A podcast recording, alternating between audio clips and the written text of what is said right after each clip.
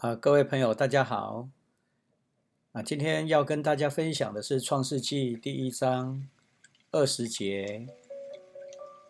上帝命令水里要繁殖多种动物，天空要有多种飞鸟。于是，上帝创造了巨大的海兽、水里的各种各类动物和天空的各种各类飞鸟。上帝看这些动物是好的，他赐福给这些动物，叫鱼类在海洋繁殖，叫飞鸟在地上增多。二十三节，晚间过去，清晨来临，这是第五天。这段的经文里面，我们可以看到第五天的创造。在这一天，上帝创造水里各种动物、天空的飞鸟。在这一天，我们也看到上帝第一次赐福给他所创造的动物，包括水里的动物、天空的飞鸟。祝福最大的内容就是繁殖的能力。在古老的社会，对于福气的观点，他们是认为繁殖能力越强。乃是上帝最大的祝福，所以当我们在祝福人六畜兴旺、多子多孙，这都在传统上是属于吉祥祝福的话。在圣经旧约中，我们也常常看到这样的例子，比如亚伯拉罕被拣选的时候，上帝对他说，要赐福他的子孙多子多孙。相反的，如果失去了生殖的能力，会被认为是上帝的惩罚。其实，在第三天的创造中，上帝已经给了所有在陆地上的各种植物有结果子的能力。这就是一种繁殖的记号。现在，这种结果子繁殖的能力也赐福在所有的。飞鸟走兽之间，圣经的作者特别强调，这是因为上帝赐福的缘故。因此，上帝看为是好的。其实，通过这段的经文，我们可以来了解，基督徒对于生命的起源所强调的，不是人有多么的有能力，而乃在于神的恩赐。接下来我们要来读的是《创世纪》第一章二十四节。上帝又命令大地要繁殖各种各类动物、畜生、野兽、爬虫，一切就照着他的命令完成了。于是上帝创造了地上各种各类的动物。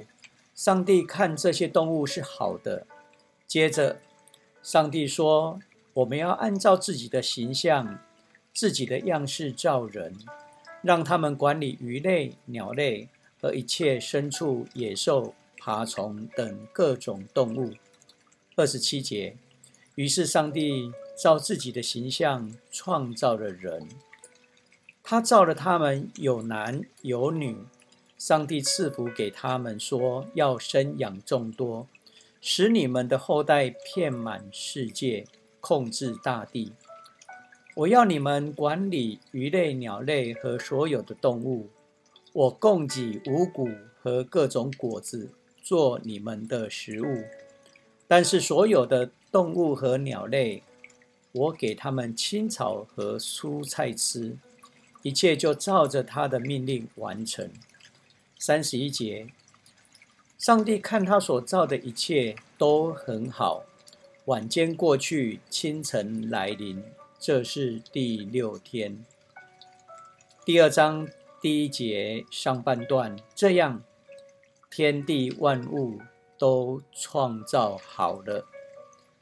啊，这是传统上我们所说的啊第一个创造。在这里，让我们看到这是第六天的创造。这段的经文里面，上帝创造的动物以及人类。这段经文当中，我们看到。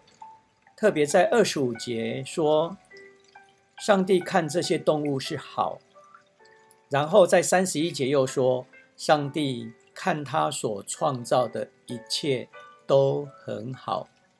这样就有两次提到上帝看为美好的句子，因为在这里有两种不同的创造。比较特别的是，是在完成一切创造的时候，上帝不只说好而已，而且是说非常好。这是在表明上帝对他的创造是很认真、严肃的。他不是随随便便在创造，也不是随性而造，所以他不是几率，不是豁然，他是很详实的规划后才创造。在还没有完成创造，他不会说好；在完成创造之后，他一定说好，因为这是依照上帝。的计划所完成的第二十六节有关造人的故事，值得我们注意的，因为在这里作者提到，上帝造人是照他自己的形象、自己的样式来创造。上帝的形象是什么呢？有许多的解释，其中有一个解释很不错，那就是使人会了解、明白上帝的旨意。因为也需要是这样，人才能管理好上帝所创造的世界。我们从这段经文中发现，在整个创造中，人和日月以及星辰等这些光体是带有管理的责任。管理本身就是在表明秩序、规律的意思。在作者的观念中。人和一切的动物的食物，乃是五谷和果子，因为他们认为流血是对生命的一种迫害，所以作者期待人与万物之间的关系不再是鲜血淋漓的场面，而是和谐的相处。就像先知以赛亚所描述弥赛亚来临所呈现的新世界是这样的。豺狼与绵羊将和平相处，豹子和小羊一起躺卧，小牛和幼狮一起吃奶，小孩子将看管他们。母牛和母熊一起吃喝，小牛和小熊一起躺卧。狮子要像牛一样吃草，婴儿跟毒蛇玩耍也不至于受伤害。在西安，上帝的圣山上，没有伤害，也没有邪恶。正如海洋充满了水，大地将充满对上主的认识。以赛亚书十一章六到九节。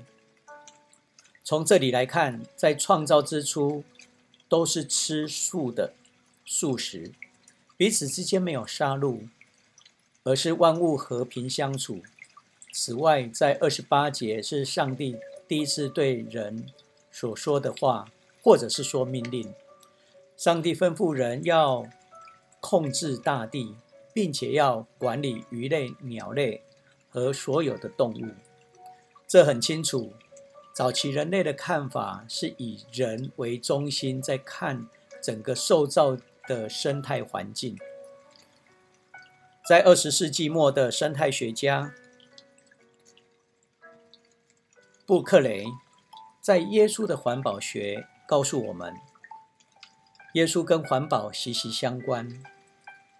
我们很会背诵知名的经文：上帝那么爱世人，甚至赐下他的独生子，使所有信他的人不至灭亡，反得永恒的生命。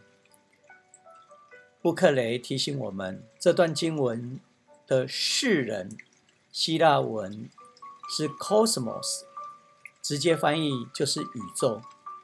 上帝差他的独生爱子来到世上，他不仅关心世人，也关心他所创造的地球，关心生态的福祉。所以说，上帝那么爱 cosmos，爱这个宇宙，只是我们今天的翻译把它翻译成上帝那么爱世人。这段的经文也在提醒我们。我们不仅是上帝所爱的，连我们所生存的生态环境、宇宙万物，也是上帝所喜爱的。在前一阵子，有个国际新闻提到，印度圣河恒河常年因为周遭的工厂及旅馆、餐厅排入废水，民众在河里洗澡、洗衣服，向来就是又脏又臭。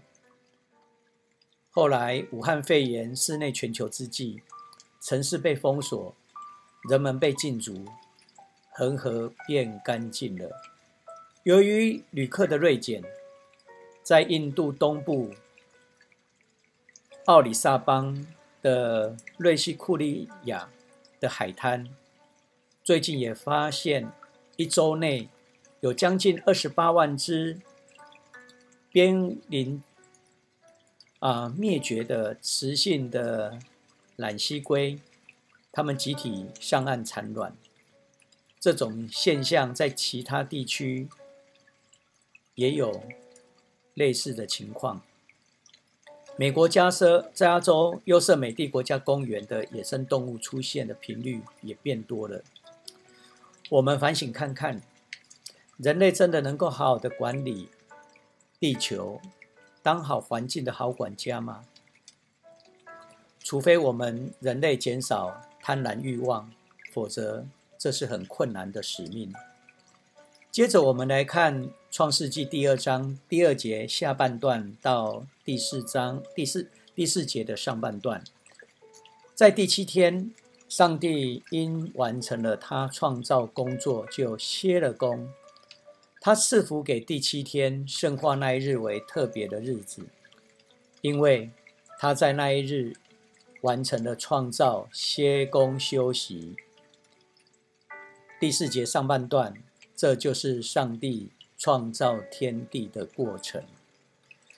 我们把经文终止在这里，因为。第四节的上半段说：“这是上帝创造天地的过程，它是一个结束的语言。这是讲到第七天，上帝休息了，因为上帝赐福这一天，因此赐福也是一种创造的内涵。所以，我们可以说，第七天的创造的内容就是赐福。”我们也可以这样说，这是上帝第一次赐福给时间，第七天。前面的创造都是赐福给动物、植物、人类，只有在第七天是赐福给时间。这里说到上帝圣化第七天，意思是说这一天是分别出来的，与一般的日子不同。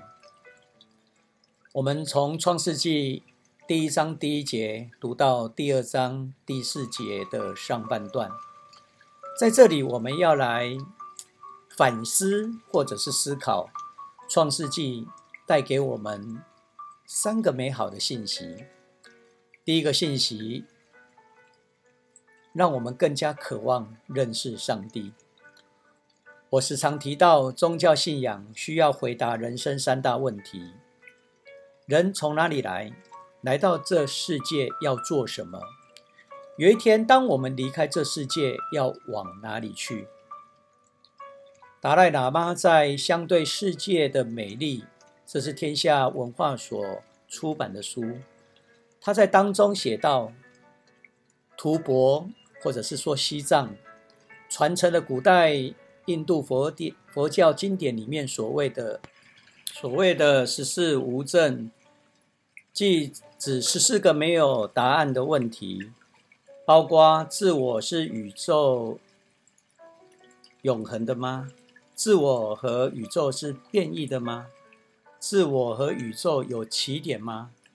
自我和宇宙既有起点，也没有起点。自我和宇宙非有起点，又非有起点。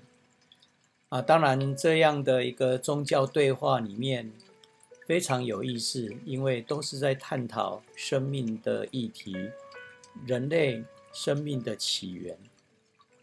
奥古斯丁提出一种想法，他说：“上帝在创造天地以前，时间并不存在，也就是说，时间是跟着天地、宇宙一起出现的。既然在天地出现之前，时间不存在。”当然也没有所谓之前那个时候可言，我们就不能再追问上帝是否在那个时候无所事事。相较于佛教的十四无证，在创世纪里面，我们知道时间是被造的，知道宇宙的起源。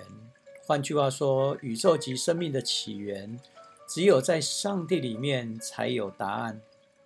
因此，在早期的教会，使徒保罗说：“创造宇宙和其中万物的上帝，既然是天地的主，就不住在人手所造的殿，也不用人手服侍，好像缺少了什么，自己倒将生命气息万物赐给万人。他从一本造出万族的人，全在地上。”并且预定他们的年限和居住的疆界。啊，多年以前，台湾西部某个乡村因为久旱不雨，农田缺水灌溉，田地斑斑龟裂，乡民目睹这样农作物逐渐干枯，纷纷到庙里去求神求雨。但久久仍无法有降雨的迹象，于是升高祈雨的祭坛，啊，拜请诸神来降雨，无奈仍然没有雨。乡长认为诸神长久以来都隐藏在庙里面，身处阴暗，所以不知民间疾苦，不知道庙外酷暑久旱，于是他就率领村民。把所有的神像都抬到庙外，任由烈日曝晒。他希望说，这一些啊神明也能够感同身受，使旱象早日解除。岂知这些神像曝晒许多日之后，天空仍然无降雨的迹象，乡民失望万分。几乎所有人都知道。偶像虽有雕刻的五官，却不能看、不能听、不能闻、不能说，也无法走动。也有人体贴妈祖，知道他无法看、无法听，就可千里眼、顺风耳来听其使唤。岂不知这些都是人的手所造之物吗？甚至庙宇失火，这些神像。仍然像朽木一样被燃烧殆尽。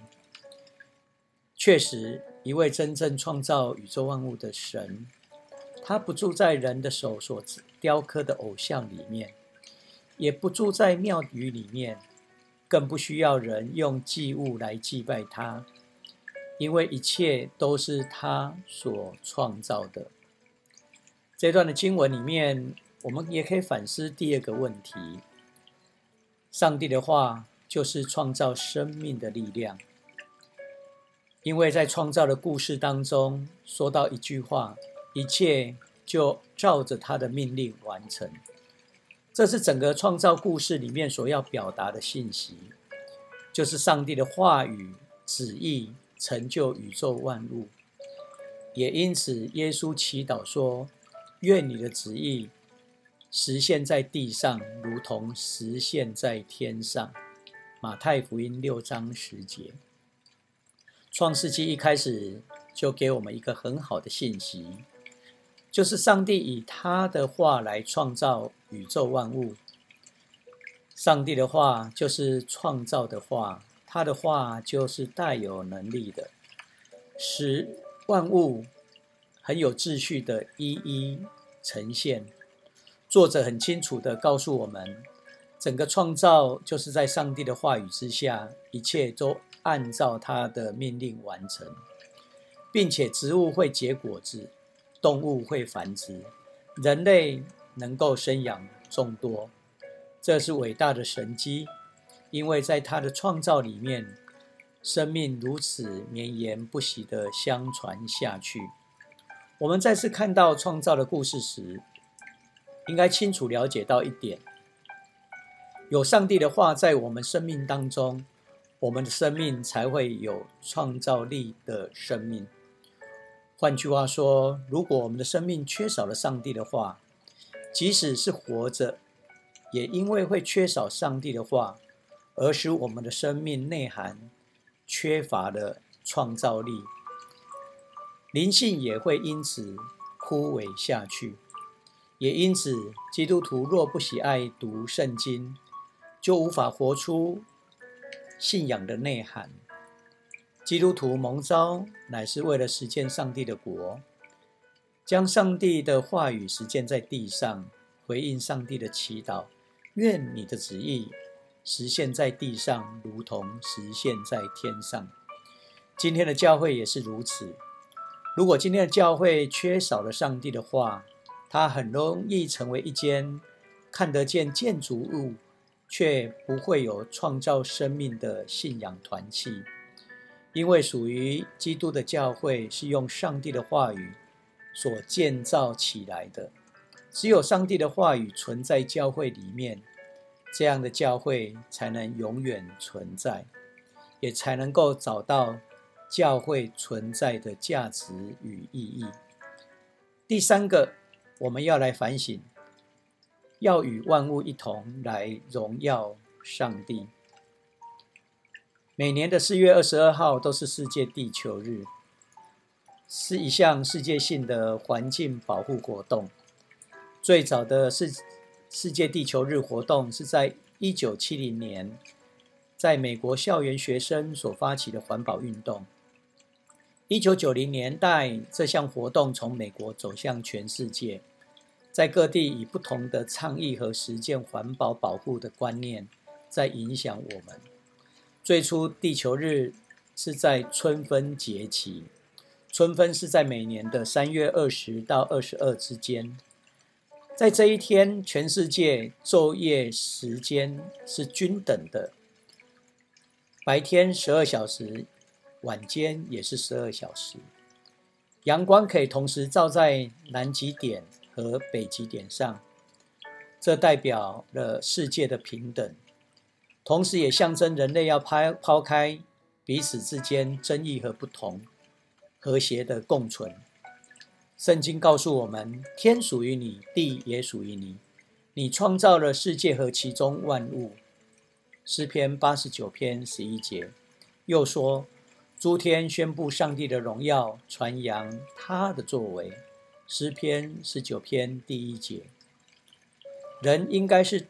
成为一个仆人，谦卑的仆人，而不是世界的宰制者。我们应该认知到，有某个动物消失，上帝的荣耀就消失。真正的基督徒是会关心上帝所关心的，上帝关心他所造的万物。但是我们呢？期待在末了。受造界再次颂扬上帝的荣耀。启示录的意象提到，我又听到天上、地下和地底下的生物、海里的生物、宇宙中的万有都在歌唱，愿颂赞、尊贵、荣耀和权柄都归于坐在宝座上那位羔羊，世事无穷。启示录五章十三节。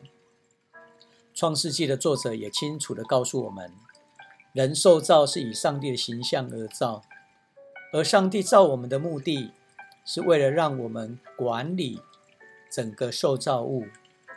我说过，这个管理并不是要我们去宰制、破坏、随取随求，不，不是这样的。管理的意思乃是我们要成为上帝的管家。负起责任，使一切受造物变得更有秩序、规律。因为上帝创造万物本来就是规律、有秩序。他要将这样的创造的使命交给我们，托付我们负责这样的工作。因此，今天我们在看整个宇宙受造物时，应该要有这样的了解：我们不是宇宙万物的中心，我们只不过是受托的管理人而已。整个宇宙万物的中心乃是于上帝。我们的责任是对上帝负责，让这个世界、宇宙万物都非常有秩序、规律的运转在上帝的面前。我们不能再像以前一样，将人视为整个宇宙万物的中心，对这个受造界随意的予取予求。这样的态度是很不对的。我们应该要有更谦卑的心，知道人不过是个管家而已，而且必须要尽做一个尽忠的管家，使宇宙万物，使我们所生存的世界有秩序、规律的呈现在上帝的面前。啊，我以前曾经在云林牧会的时候，有一会会有。啊，告诉我一件事情。有一回在收成前，他看到隔壁田里啊，还有人在喷洒农药，就问对方说：“不是过几天就要收成了吗？为什么你今天还在喷农药？”对方回答他说：“不喷农药就会有虫咬，菜就长得不美，没有卖相就不会卖到好价钱。”教会的这一位呃会友就又问：“难道你不怕农药过多对人的身体有损害吗？”对方回答：“他是用台语说的‘插插语’或‘台北人假假西’，随便他，让台北人吃死算了。”听到这样的话啊，真的是很灰心。如果人的心里面没有荣耀上帝的心，他就不会把其他人看在眼里，更不会激发出他对万物的爱护。愿上帝赦免我们，更帮助我们与受造界修和，来荣耀上帝。我们今天就把创世纪第一章第一节到第二章第四节上半段做一个。段落，谢谢各位的收听。